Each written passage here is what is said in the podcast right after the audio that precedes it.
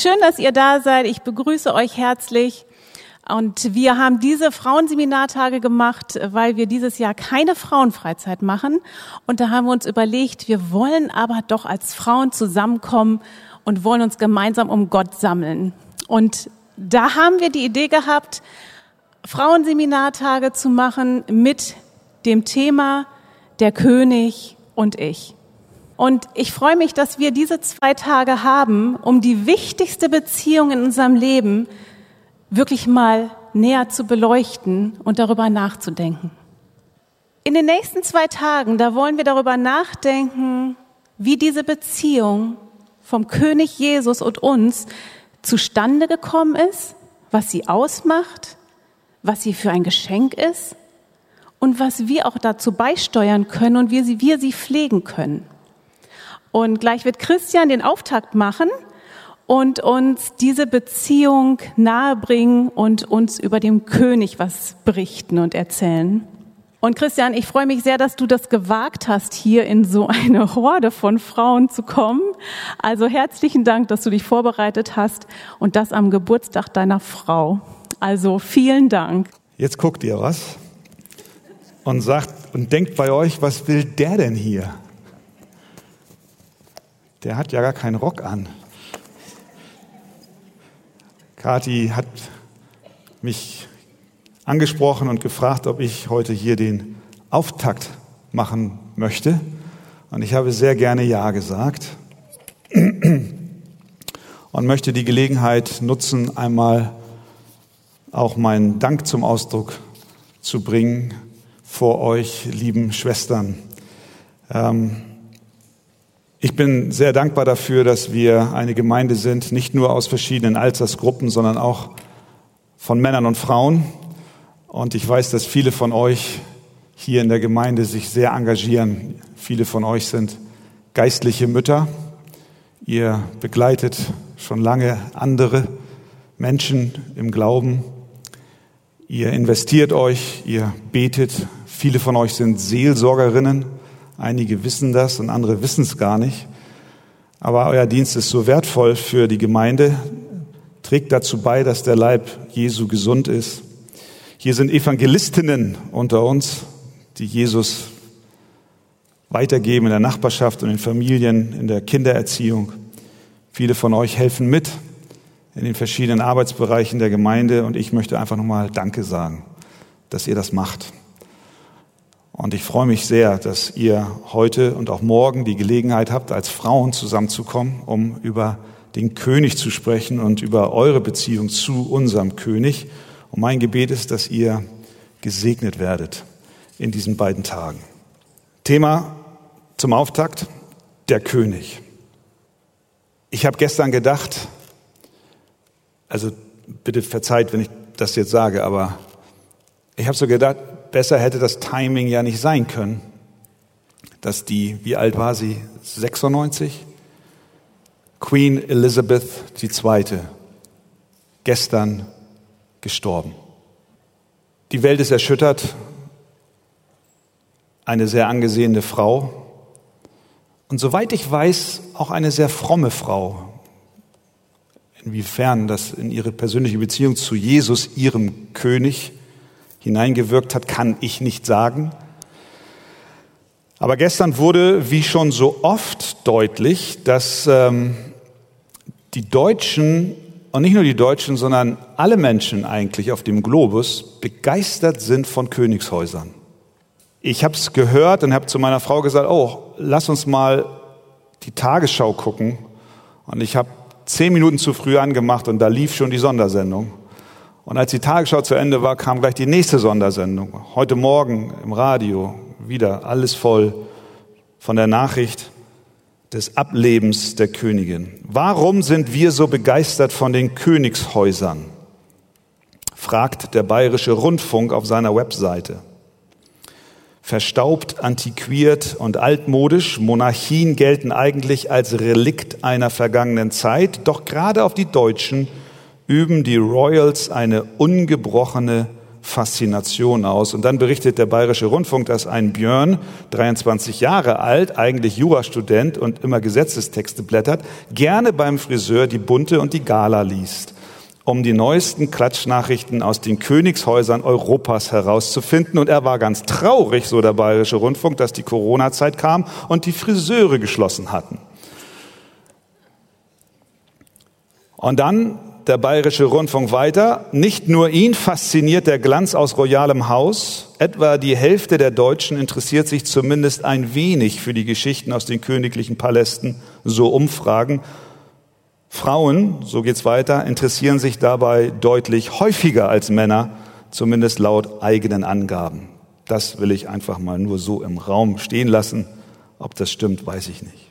Wir sprechen heute nicht über Königshäuser, als ein Relikt vergangener Tage, sondern wir sprechen über König Jesus, der niemals sterben wird. Unser Herr Jesus bekleidet drei Ämter. Er ist zum einen Prophet, er ist zum anderen Priester und er ist zum dritten König als Prophet offenbart er Gottes Willen durch sein Wort und seinen Geist. Als Priester gibt er sich selbst als Opfer für uns dar, um der Gerechtigkeit Gottes Genüge zu tun und auch um für uns zu beten und einzutreten. Und als König kleidet er sein drittes Amt. Der Prophet Daniel sagt in Daniel 7, als er über die Nachtgesichte und Visionen berichtet, Folgendes. Ich sah in den Nachtgesichten und siehe, es kam einer mit den Wolken des Himmels gleich einem Sohn des Menschen. Da wissen wir, damit ist Jesus gemeint der im Neuen Testament häufig Sohn des Menschen oder Menschensohn genannt wird. Und er gelangte, also der Sohn des Menschen gelangte bis zu dem Hochbetagten und wurde vor ihn gebracht. Das ist Gott, der Ewige. Und ihm, also dem Sohn des Menschen, wurde Herrschaft, Ehre und Königtum verliehen. Und alle Völker, Stämmen und Sprachen dienten ihm. Seine Herrschaft ist eine ewige Herrschaft, die nicht vergeht und sein Königtum wird nie zugrunde gehen. Jesus selbst bestätigt sein Amt als König. Als er vor Pilatus stand, ihr erinnert euch, wie er dort verhaftet wurde und vorgeführt wurde, sagte er, mein Reich ist nicht von dieser Welt. Wäre mein Reich von dieser Welt, so hätten meine Diener gekämpft, damit ich den Juden nicht ausgeliefert werde. Nun aber ist mein Reich nicht von hier. Da sprach Pilatus zu ihm, so bist du also ein König? Jesus antwortete, du sagst es, ich bin ein König. Und auch wenn wir in die Zukunft blicken, berichtet uns die Bibel, dass Jesus König ist. Offenbarung 11, 15. Und der siebte Engel stieß in die Posaune. Da ertönten laute Stimmen im Himmel, die sprachen, die Königreiche der Welt sind unserem Herrn und seinem Christus zuteil geworden und er wird herrschen von Ewigkeit zu Ewigkeit. Jesus ist nicht allein Prophet, er ist nicht allein Priester, sondern er ist König. Er ist König aller Könige. Sein Reich ist größer als das des Commonwealth. Sein Reich ist grenzenlos. Es ist ewig. Er regiert über alle Herrschaften und alle Gewalten. Er ist stärker als alle Fürstentümer und Mächte, die jemals regiert haben oder jemals herrschen werden. Er übertrifft sie alle. Wir wollen niemals vergessen, Jesus ist König. Zwei Punkte, die ich mit euch ansehen möchte. Erstens, wie regiert König Jesus? Und zweitens, welche Folgen hat sein Königtum für dich? Erstens, wie regiert er? Das tut er, indem er a uns zuallererst rettet. Das ist die DNA seiner Königsherrschaft. Der Westminster Katechismus, der kürzere von 1647, der stellt genau diese Frage. Wie übt Christus das Amt eines Königs aus? Antwort. Christus übt das Amt eines Königs aus, indem er uns sich selbst unterordnet, uns regiert und verteidigt und all seine und unsere Feinde zurückhält und überwindet. Wie führt Jesus seine Königsherrschaft aus? Zuallererst, indem er unsere Feinde zurückhält, seine und unsere Feinde, und sie überwindet und indem er uns verteidigt. Das ist, was wir alle von einem König erwarten.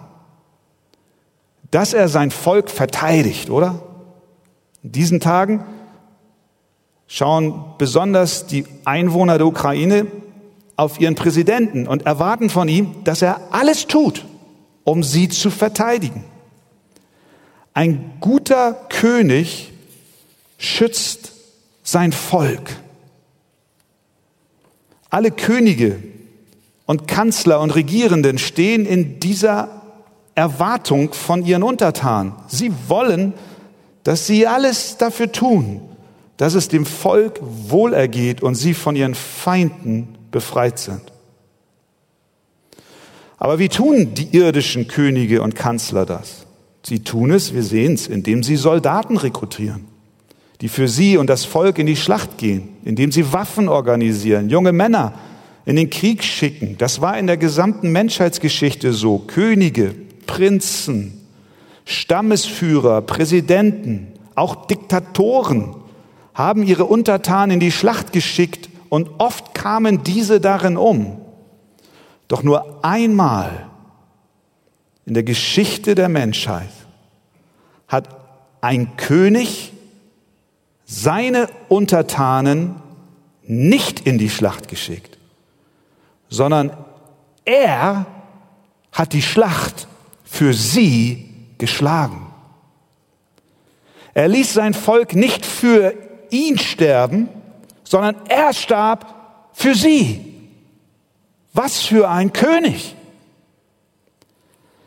Diese Schlacht ist der Dreh- und Angelpunkt seiner Königsherrschaft. wenn ihr in diesen Tagen über den König Jesus nachdenkt, dann müssen wir da beginnen. Diese Schlacht ist zentral. Diese Schlacht kämpfte er am Kreuz von Golgatha. Das war der Moment, wo er für dich in den Kampf ging damit er dich befreit, damit er dich verteidigt, damit er dich, ja, wir können sagen, zu seinem Kind, zu seiner Prinzessin macht. Diese Schlacht am Kreuz war der entscheidende Moment seiner Königsherrschaft. In den Augen der Welt ein Paradoxon ein äußerlich geschlagener König. Dornenkrone tragend. Verhöhnt, verspottet, Jesaja sagt, er hatte keine Gestalt und Hoheit. Wir sahen ihn, aber da war keine Gestalt, die uns gefallen hätte. Er war der Allerverachteste und Unwerteste, voller Schmerzen und Krankheit. Er war so verachtet, dass man das Angesicht vor ihm verbarg. Darum haben wir ihn für nichts geachtet. Das komplette Gegenteil von royalem Pomp. Für wahr, er trug unsere Krankheit und lud auf sich unsere Schmerzen. Er ist um unserer Missetat willen verwundet und um unserer Sünde willen zerschlagen. Die Strafe liegt auf ihm, auf dass wir Frieden hätten und durch seine Wunden sind wir geheilt. Dort am Kreuz hat Jesus sein Amt als wahrer König ausgeführt. Halleluja. Dort hat er alles getan, um uns vor unseren Feinden zu beschützen. Er hat dort alles getan, um sie für uns zu besiegen.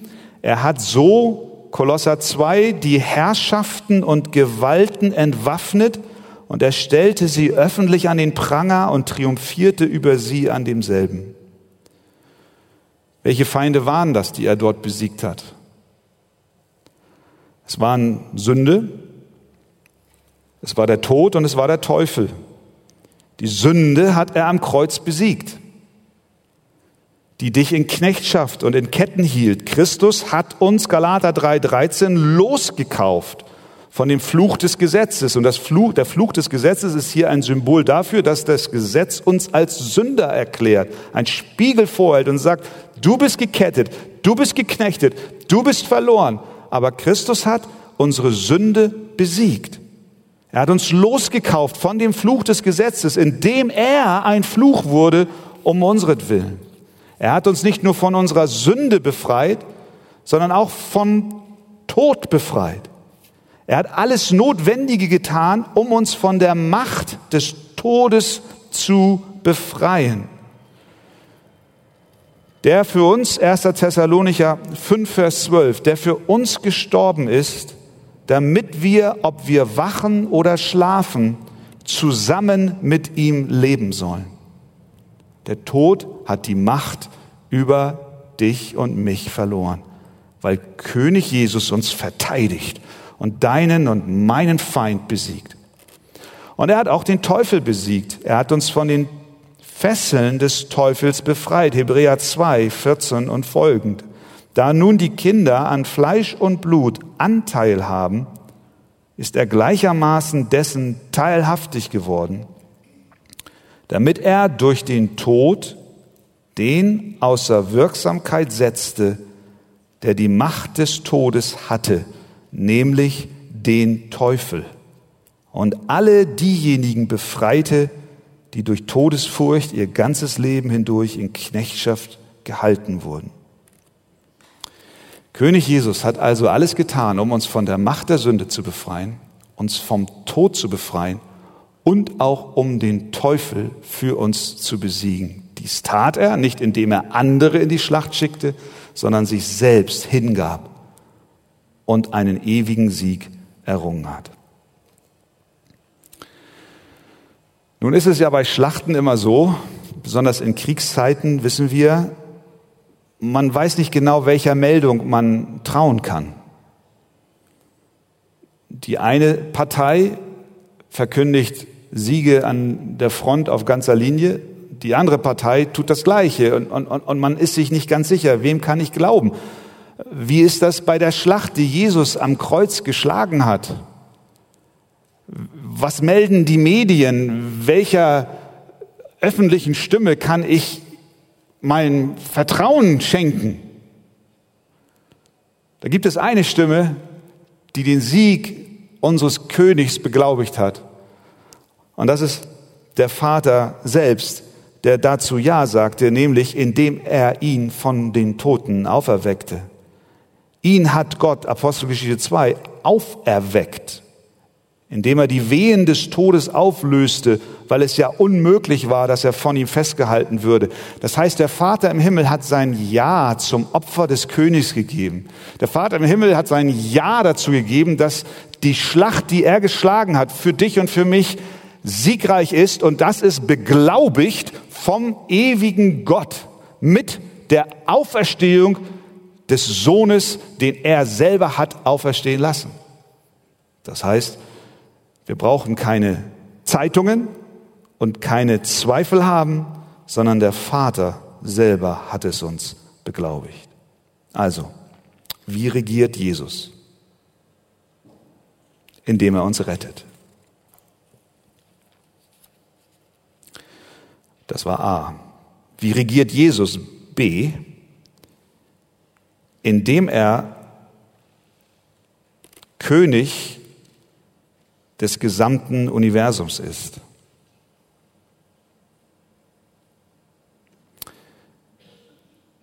Er bewirkt nicht nur unsere Errettung, sondern er herrscht über das ganze Universum. In Kolosser 1 heißt es, alles ist in ihm erschaffen, was im Himmel und auf Erden ist.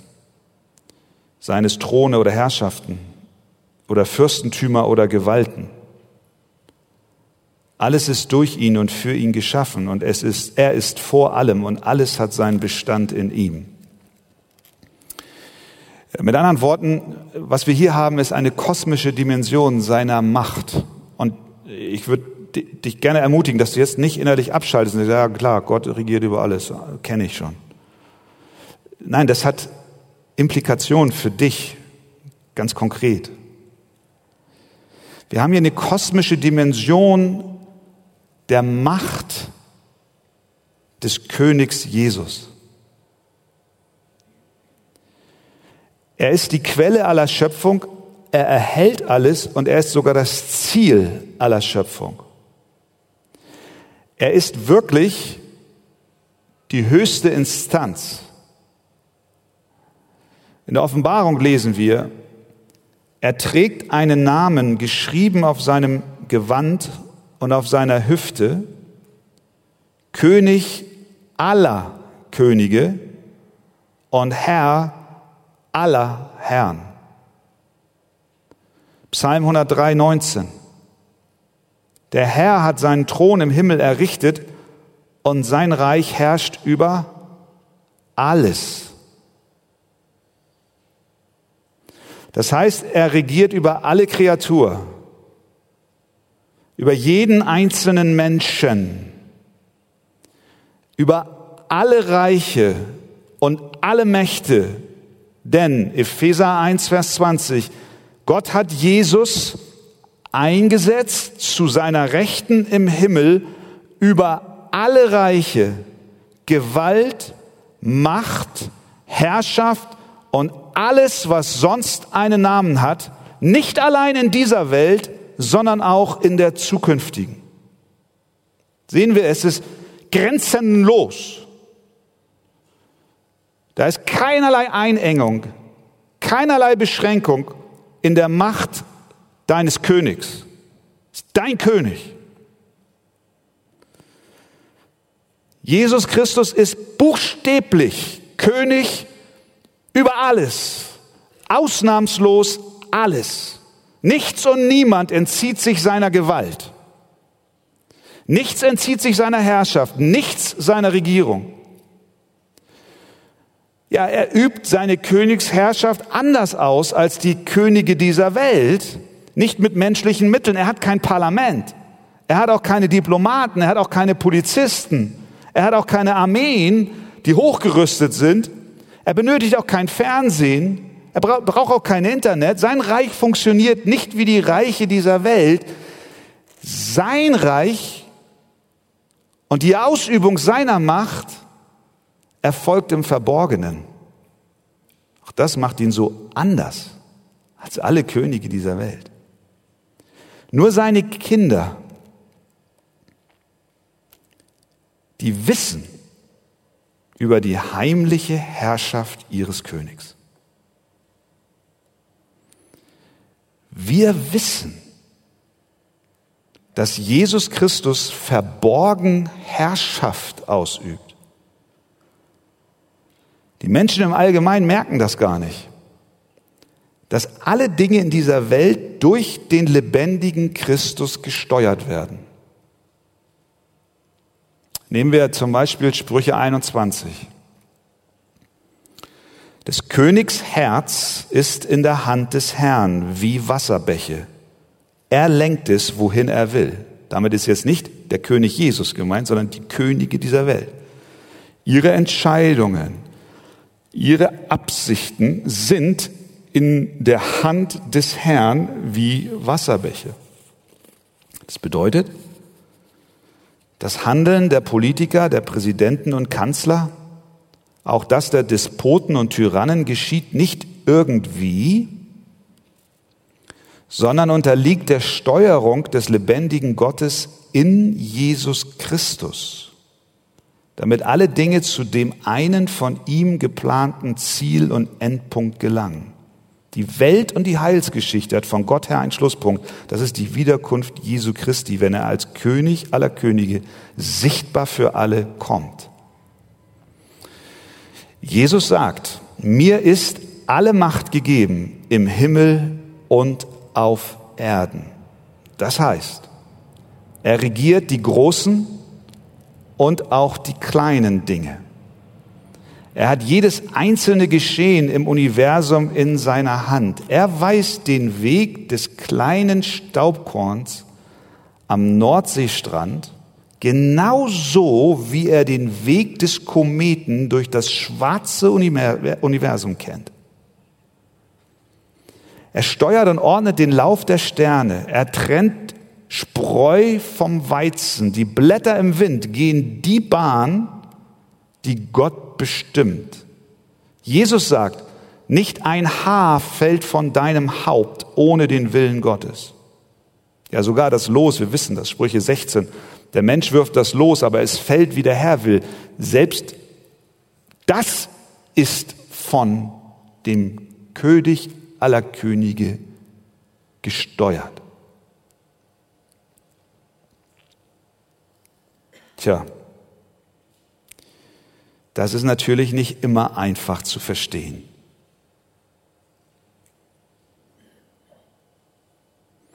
Denn es sind ja nicht nur Staubkörner und Kometen, die unser Leben bestimmen, sondern da gibt es ja auch Terrorakte, Kriege, persönliches Leid, durch das du vielleicht gerade in diesen Tagen gehst. Aber wenn wir wirklich der Schrift glauben, dass, Jesus König aller Könige ist und es keine Macht gibt, die über ihm steht, dann müssen wir bekennen, dass in dieser Welt nichts ohne den Willen des Königs geschieht.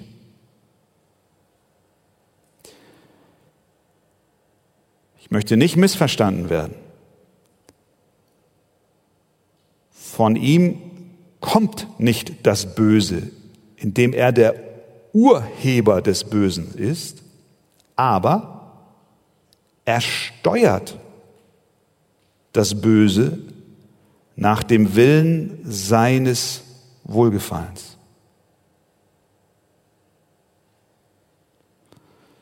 Er setzt Könige ein, er setzt sie wieder ab. Prophet Amos beleuchtet diesen Gedanken, das muss man mal sich auf dem Herzen zergehen lassen. Amos 3,6, bläst man etwa die Posaune in einer Stadt und das Volk entsetzt sich nicht? Ist etwa ein Unglück in der Stadt, das der Herr nicht tut? Jesaja 45, 7, der das Licht der ich das Licht mache und schaffe die Finsternis, sagt Gott, der ich Frieden gebe und schaffe das Unheil. Ich bin der Herr, der dies alles tut.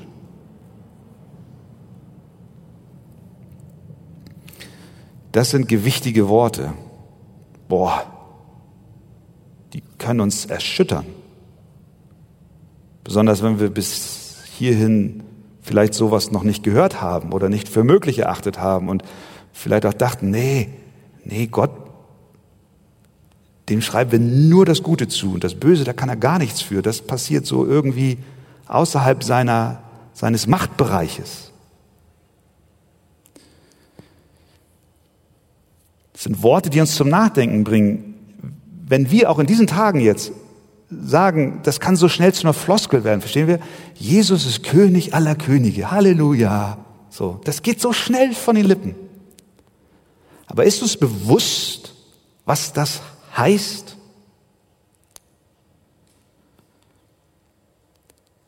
Welche Tiefe hinter dieser Aussage steht?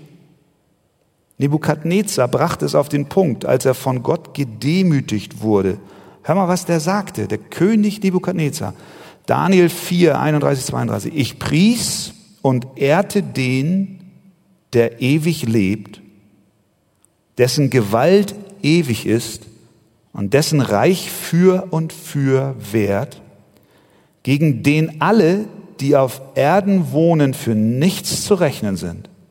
Und jetzt, er macht es, wie er will, mit den Mächten im Himmel und mit denen, die auf der Erde wohnen.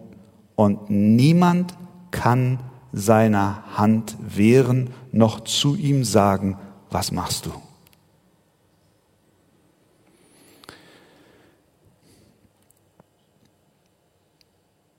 Für dich, liebe Schwester, die du an Jesus Christus glaubst und ein Kind Gottes bist,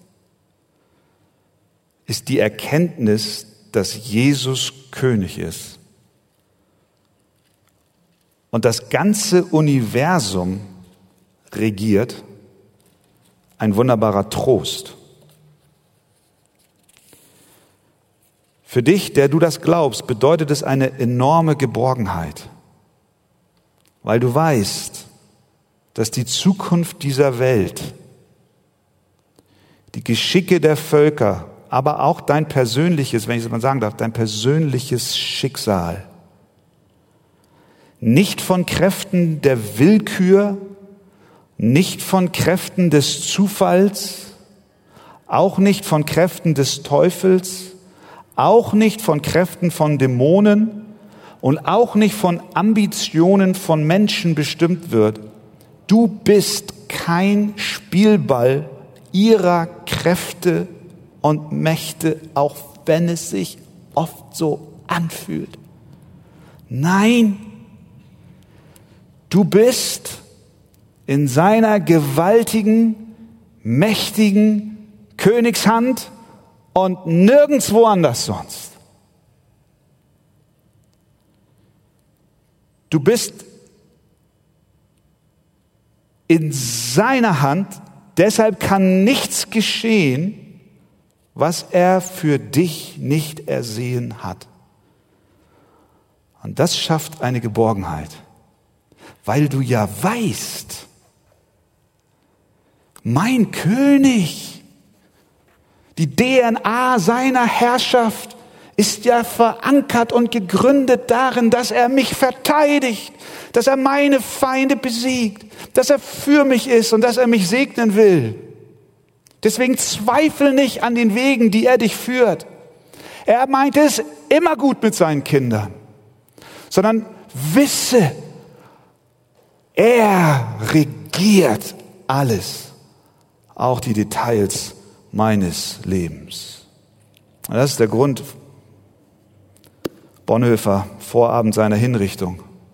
Wie kann ich, wie kann ich am Vorabend meiner Hinrichtung folgenden Text schreiben und reichst du uns den schweren Kelch, den bittern, des Leids gefüllt bis an den höchsten Rand, so nehmen wir ihn dankbar, ohne Zittern aus deiner guten und geliebten Hand. Kann ich doch nur singen und schreiben, wenn ich weiß, König Jesus meint es gut mit mir und er regiert und was zustande kommt, ist nichts anderes außer sein Wille und sein Plan. Halleluja.